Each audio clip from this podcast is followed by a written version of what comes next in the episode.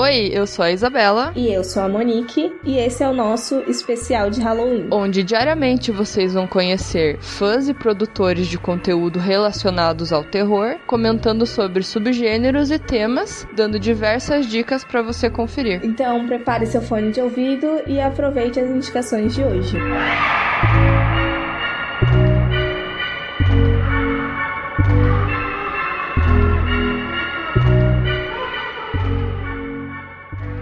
E aí, pessoal, tudo bom? Para quem não me conhece ainda, eu sou o Matheus Maltempe e eu tô aqui a convite da Isa e da Monique para falar um pouquinho de, do cinema de horror clássico. Eu queria primeiramente agradecer as duas pelo convite para participar do mês especial de Halloween do Horrorizadas, que vai ter 30 dias de conteúdo com bastante gente legal aqui falando sobre outros subgêneros. Vou aproveitar e fazer meu jabá pessoal.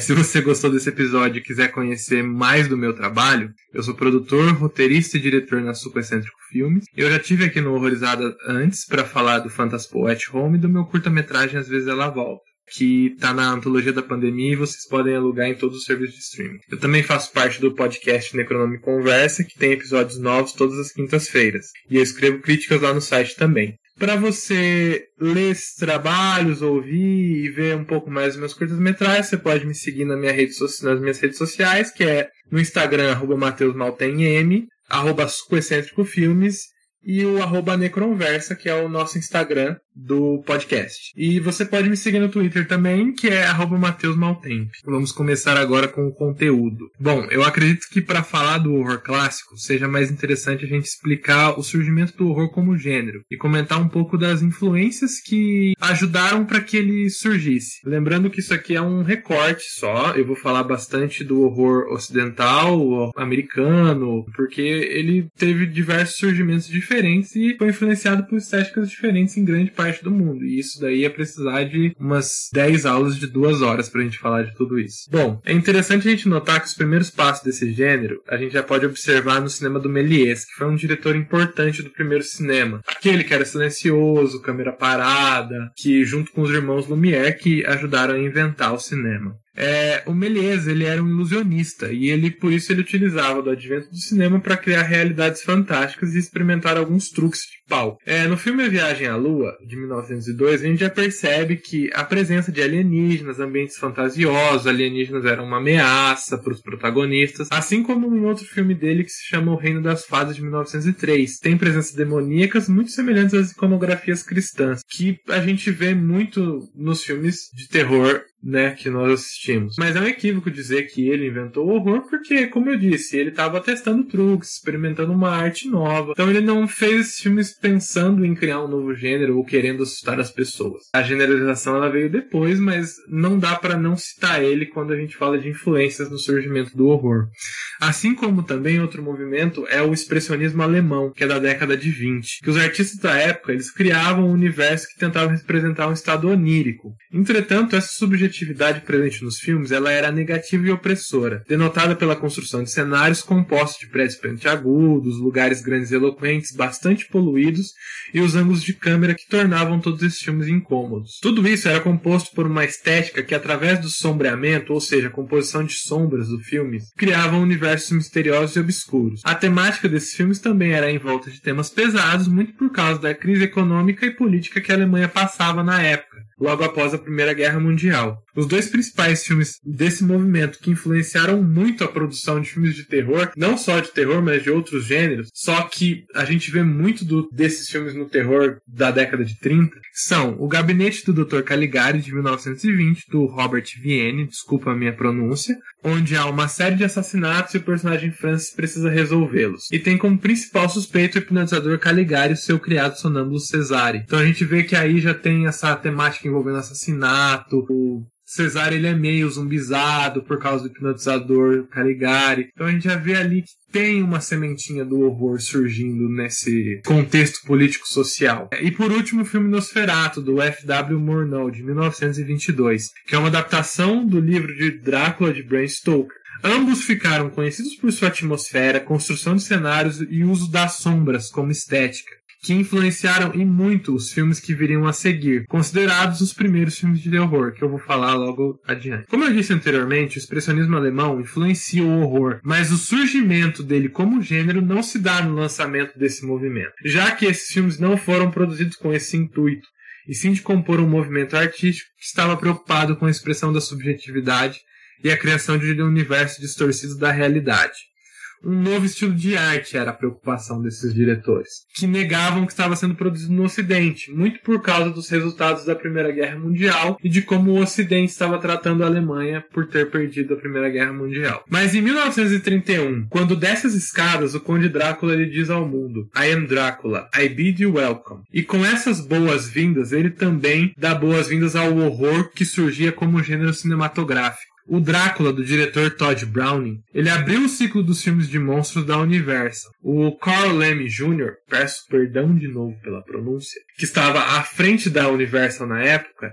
decidiu aproveitar o sucesso do filme e construir uma nova oportunidade de mercado que esses filmes possibilitariam, que era aproveitar os filmes B, os filmes de segunda, segunda linha, que a gente chama. Os filmes de horror dessa época, eles eram produzidos com baixo orçamento, tempo de duração definido e ritmo ágil. E eles eram exibidos nos intervalos entre sessões dos filmes de primeira linha dos grandes estúdios, nos grandes cinemas. E por conta do baixo orçamento desses filmes, eles eram muito rentáveis, o que fez a Universal aproveitar muito dessa produção, que surgiu o ciclo de monstros da Universal, que aproveitou da estética da literatura gótica, já que a maioria dos filmes eram inspirados nos livros, como o Drácula de Bram Stoker, Frankenstein da Mary Shelley e O Homem Invisível do H.G. Wells, os filmes ficariam marcados pela estética inspirada no expressionismo alemão, que era a utilização do jogo de sombras que ele auxiliava na criação da atmosfera enevoada, que remetia inclusive às cidades europeias do século XIX. As atuações também tornaram-se referência e até hoje nós lembramos dos atores, sendo Bela Lugosi eternizado pelo papel de Drácula e Boris Karloff por sua atuação em Frankenstein.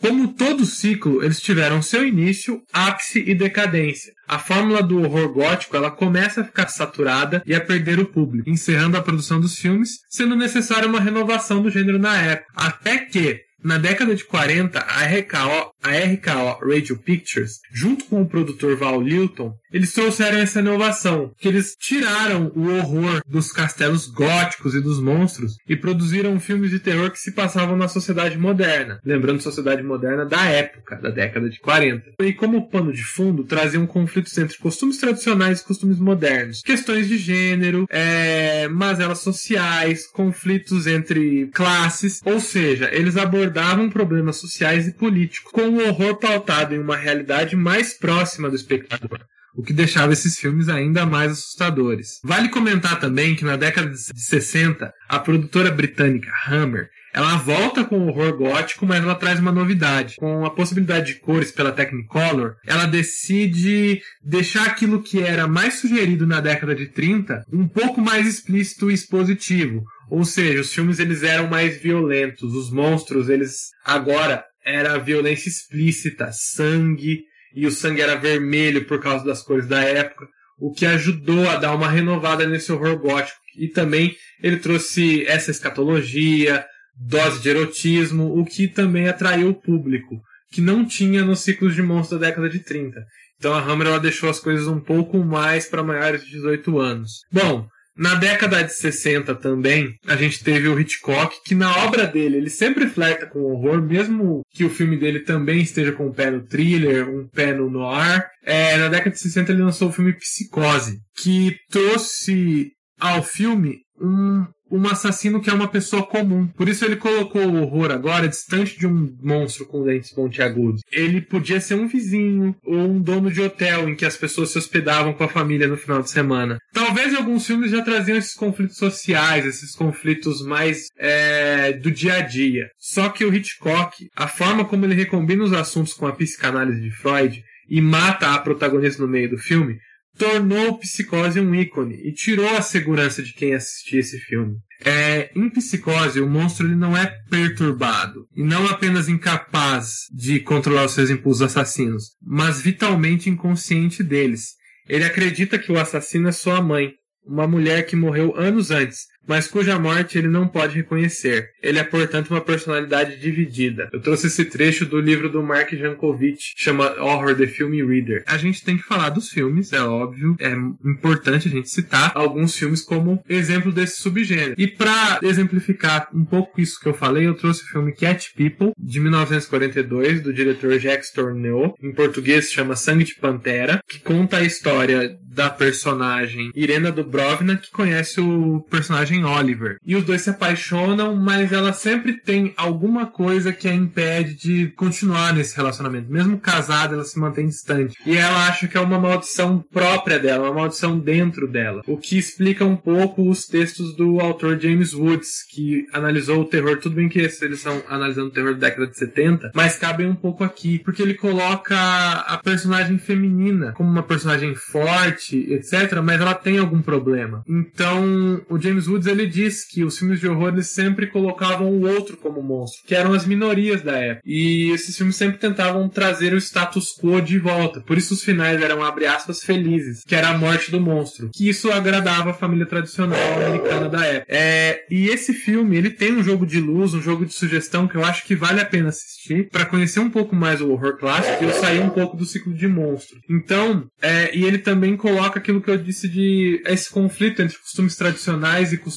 modernos, porque a Irina ela é muito presa à religião do povo que ela veio, bruxas, etc. E isso causa esse tormento psicológico nela. Então vale a pena assistir esse filme. E o outro filme que eu trouxe é um também que retrata o outro como monstro, que são as crianças. O filme que eu quero falar é o Os Inocentes de 1961. Ele é baseado, ele é inspirado no livro A Volta do Parafuso, do autor Henry James, e ele conta a história da Miss Giddens, que é uma mulher contratada por um homem muito rico da época, que não quer saber dos seus sobrinhos, e ele contrata uma, uma espécie de governanta para cuidar das crianças e não ter problema com elas. Ela é contratada logo após a morte da governanta anterior, e ela vai até essa casa e uma série de uma série de acontecimentos estranhos ocorrem nessa mansão envolvendo as duas crianças e essa babá começa a acreditar que as crianças estão possuídas por dois espíritos que assombravam a mansão.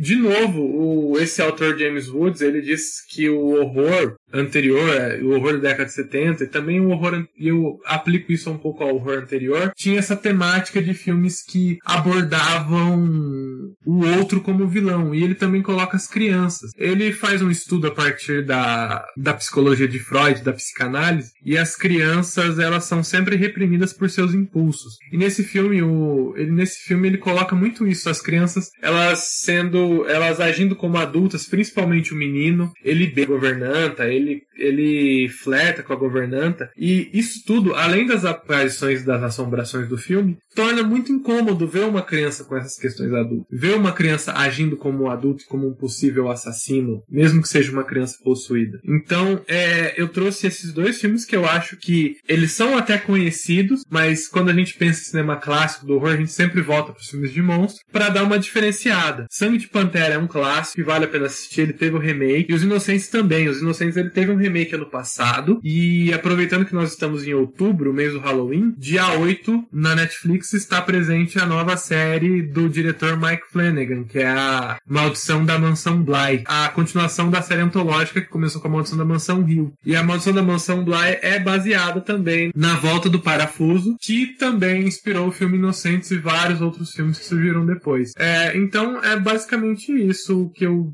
para falar assim bem resumidamente sobre o horror clássico. A narrativa também muito inspirada na curiosidade, como tá no texto Why Horror do Noah Carroll, que a gente tá sempre curioso para saber o que vai acontecer com o personagem. O filme entrega uma coisa e aí ele esconde outra, e aí tem essa coisa do ser humano, ele ter essa curiosidade com o obscuro, com o oculto. Então esses filmes eles flertavam muito com isso. As sombras a gente não conseguia ver muito as aparições. Então vale a pena conferir o horror clássico. Também a obra do Hitchcock, que a gente gente pode colocar no filme de horror, Rebeca, que é um filme de assombração sem fantasma. Então fica aqui as minhas indicações e esse resumo bem breve do que é o horror, do que foi o horror clássico. E então, Sangue de Panteros Inocentes. É, agradeço muito a Isa e a Monique pelo convite. Eu espero que vocês gostem desse episódio e ouçam os outros, ouçam o podcast Horrorizadas, elas fazem um excelente trabalho. E também muito obrigado e espero estar com vocês em próximos episódios e que vocês também estejam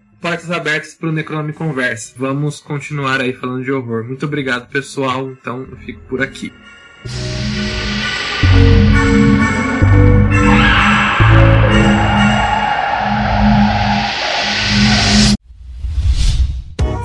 A iniciativa Podcasters Unidos foi criada com a ideia de divulgar podcasts menos conhecidos, aqueles que, apesar de undergrounds, têm muita qualidade tanto em entretenimento quanto em opinião.